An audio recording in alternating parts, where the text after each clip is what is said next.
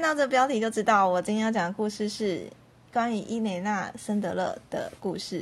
因为他其实是波兰人，所以嗯，他真正的名字是波兰语啦。那我就放弃了。我上标题只是这个英语的英文名字的部分。他是一九一零年出生的，然后呢，他是在两千零八年过世的。昨天职位人有讲到关于有一个拍成电影的东西，叫做《辛德勒的名单》吧。可是《辛德勒名单》跟这个我讲的森德勒不太一样。美国导演史提芬史皮伯拍过一部电影，叫做《辛德勒的名单》。该片是一九九三年荣获七项奥斯卡大奖。那这部电影是讲述一位德国企业家辛德勒的故事。他在纳粹集中营中救了一千名的犹太人，于是辛德勒受到全世界的敬仰。与辛德勒同时，其实有一位名叫伊雷娜·森德勒的波兰女子也在行动。二战之后，她的事迹在波兰之外是没有人知道这件事情的。那在波兰国内，了解这个事迹、了解他事迹的人，也只有区区几位历史学家会知道他的事情。二战后的波兰政府对他的英雄事迹实行了封杀，不准写入历史书籍。他本人从不主动向别人讲述自己当年做过的事情。他的故事一直到一九九九年才开始被众人知晓。奇怪的是，他的事迹是美国堪萨斯州的一所学校的学生在做毕业论文时发掘出来的。学生们的毕业论文题目是《纳粹大屠杀中的英雄》。关于伊雷娜，学生们找到的史料很少，但是这个史料里面有一个惊人数字，就是他拯救了两千五百名的犹太儿童。对于这样的一位人物，史料为什么都没有呢？就是如此稀少。就觉得不可思议，为什么完全没有人知道呢？他明明拯救了两千五百名的犹太儿童，我查其他是说两千五百多名，所以也许他直接就是无条件舍去了。学生们试图查到他的坟墓所在地，然而没有任何斩获。后来他们获悉他没有死，仍然在世。好，我这里解释一下为什么会这样，因为学生们查到史料说这个人死掉了，可是他却找不到他的坟墓，一直辗转才知道说原来伊雷娜她没有死。学生拜访他的时候已经九十七岁了，生活在华沙市中心的一座养老院里面。在他的房间里，总是摆满了敬献给他的花束和从世界各地写来的感谢信。在一九三九年德国入侵波兰的时候，伊莲娜是一名护士，她在华沙社会救济局工作。负责照顾华沙的救济食堂。在一九四二年，纳粹在华沙建立了一个 ghetto（G H E T T O），即犹太人集中居住地。伊莲娜看到区内极差的生活条件，心灵受到极大震撼。于是她参加了支援犹太人委员会。她查清了华沙市有许多卫生防疫机构，由于德国入侵者担心出现斑疹伤寒大量传播，所以他们有允许波兰人管理这些机构。因为纳粹是德国人嘛，所以他们这个德国入侵者担心说会造成传染病的传播，所以他们有允许波兰人管理这些机构，伊莲娜就因此可以进去了。很快，他与许多犹太家庭建立了联系，他主动向这些家庭建议把他们的孩子带出集中区，但是他说他没有成功的把握，就是虽然他跟他们说，哎，我要把你孩子带出集中区，但是我没有成功的把握，他是这样子告诉家长的。他的确没办法挂保证，因为那时候真的太危险了。这是一个撕心裂肺的时刻。他试图说服家长把孩子交出来，可是家长们反问道：“你能保证孩子一定能活下去吗？”在当时的条件下，谁能打这个保票呢？当然，有一点是肯定的：如果孩子留在这个集中营里面，那就只能等死了。母亲们和祖母们不愿意和儿女及孙儿孙女分离。伊莲娜对此完全理解，因为她也是一个母亲。她完全明白，说服的难点就是使家长接受和孩子分开这件事情。有时候，当伊莲娜和助手去探访这些家庭、某些家庭的时候，试图说服他们改变主意的时候，他们发现有些家庭已经被强行押上火车，驶向死亡之地了。此情此景更加坚定了伊莲娜救助犹太儿童的决心。伊莲娜开始把一些孩子说成是斑疹伤寒患者，用救护车运走。接下来，她为了把孩子运出去，就使用一切可用的东西，例如垃圾袋、工具箱、商品包装箱、装土豆的袋子、棺材等等，凡是能用的都用上了。社会救济局在华沙有十个分局，他在每个分局都至少争取到一个愿意帮助他的人，帮助伊蕾娜要送走犹太小孩这件事情的人。有了这些好心的人帮忙，他们制造了千百份假证件、假签字，这些假证件就成了被救犹太儿童的临时身份证。在战争期间，伊蕾娜总是盼望着和平的到来。他不仅仅想让这些孩子活着，他还想让这些孩子有朝一日恢复自己的真实姓名，了解自己的身份和履历。所以，他产生了保存好有关这些孩子的姓名和身份的资料的想法。这一切都记在小纸片上，放入罐头瓶，埋在邻居家的一棵苹果树下。就这样，他不为人知的保存了被他拯救的两千五百名犹太儿童的资料，应该是两千五百多名。希望妥善保存到这个纳粹彻底撤离的时候。不幸的是，纳粹获悉了他所作所为。在一九四三年十月二十日，伊莲娜被盖世太保逮捕，关进呃监狱里面，受到严刑拷打。因为伊莲娜是唯一知道这些孩子的名字和领养者家庭地址的人，她经受了拷打，但从未说出任何一个合作者的名字，也从未说出任何一个被救儿童的名字。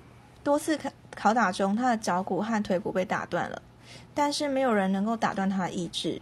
于是他被处以死刑。不过这项宣判并未得到切实执行，因为在通往刑场的路上，押解他的士兵放走了他。这是怎么回事呢？原来波兰的地下军事先买通了押解他的士兵。地下军不忍看到伊莲娜被处死。他若被处死，那么被救孩子的身世秘密将永无破解之日了，因为只有他知道东西在哪里，他们的资料在哪里。然而，在官方的记录上，他已经被处死了。后来，伊莲娜用假名继续工作，就是因为他要假装他已经死掉了，就是他其实被偷偷给救走了，但是要在文件上等等，他必须是被处死的。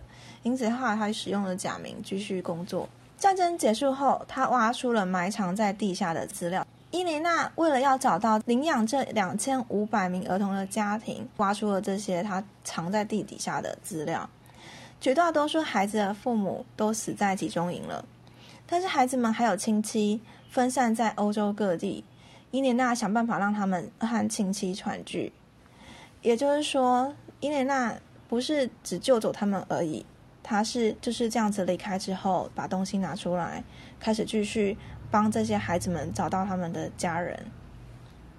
孩子们还记得他，但只知道他的假名约兰塔。多年之后，当他的事迹配着他的照片登在报纸上的时候，许多当年得救的孩子给他打来的电话。我还记得你的模样，我是这孩子中的一个。多亏了你，我们才有今天的生命。我想来看望你。伊莲娜接待当年被救儿童，当年的儿童现在也有了自己的孩子，也就是说，他们顺利的活下来，也有自己的家庭、孩子、成家立业等等。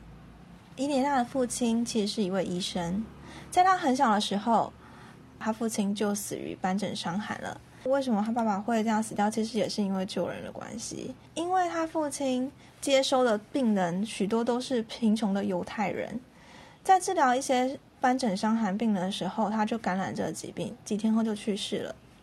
嗯，在那时候显然是没有很好的治疗方式。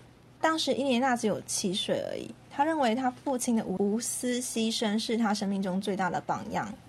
很显然的，伊莲娜真的继承了他父亲的这个遗志。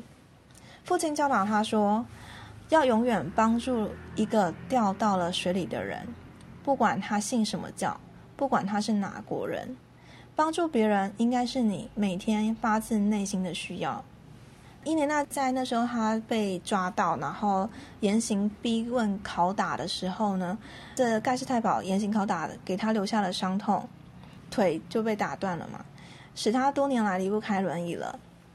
他不把自己看成一个英雄，他从来没有因为自己的行动而自负。每当有人问他这方面的问题的时候，他总是说：“我本来可以做的更多，自责将伴随我到死。我播下的不是粮食的种子，而是做好事的种子。努力做组成做好事的链条吧，让大家都来呵护他，让好事越做越多。”这是他说的话。两千零六年十月，伊莲娜·森德勒当时是九十六岁，获得了诺贝尔和平奖的提名。他离世是在两千零八年的时候，两千零八年五月十二号。哎，等一下，这不是护士节吗？对我其实已经讲完他的故事了，顶多就是在补充一点小东西而已。嗯，我觉得他非常的勇敢，就是这纳粹大家都知道非常非常恐怖，就是他是杀人不长眼，就是默默就是好多都是恶魔的那种感觉。但是他却敢于说，在这样危机的状态之下去救人。其实他在小的时候，在一九二七年，他开始在华沙大学学习社会工作。这时期在波兰，民族主义跟反犹太情节非常的横行。在讲堂内，犹太学生必须坐在左边，他们这雅利安同学要坐在右边。伊莲娜不接受这种不公正的隔离政策，总是和他的犹太同伙一起做。当他们受到攻击，他他就为他们辩护，所以伊莲娜是很敢于为这些被欺压的弱势辩护的。有一天，他看到一个犹太女生被人抓住头发，在楼梯从一层楼拖到下一层，愤怒的羞耻使他划掉在学生证上雅利安右手边的句子，就是雅利安要坐在右边嘛，他们这是民族种族主主义的问题。作为惩罚，他失去了他的学生的权利三年。如果没有一个，就是后来的新校长认为他是做对的，他很可能就没办法完成他的学位了。在一九三九年，纳粹德国人入侵波兰的时候，伊莲娜当时就是在华沙社会救济局担任护士，也就是在那个时候，呃，他原本是负责救济食堂的。但在一九四二年，他在看到这集中营的残酷景象之后，就加入了支援犹太人委员会。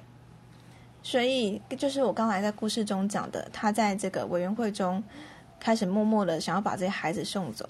当然，他中间也不是很容易的，一方面要避免被纳粹德国人发现，又要说服家长们愿意让孩子离开他们身边。所以，这一切其实都不太容易。他真的是很勇敢的，很勇敢，很勇敢。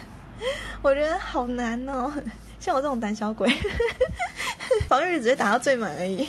真的觉得他的故事真的很感动。印象中，我看到他故事的时候，他最后是说，他很自责自己可以做更多这件事情。我就想到，对他其实对他来说，他只想到如何去救更多人，他没有去想到自己的部分。他真的是完全无私奉献。故事讲到这儿，谢谢大家今天参与，祝福大家都有愉快美好的一天哦。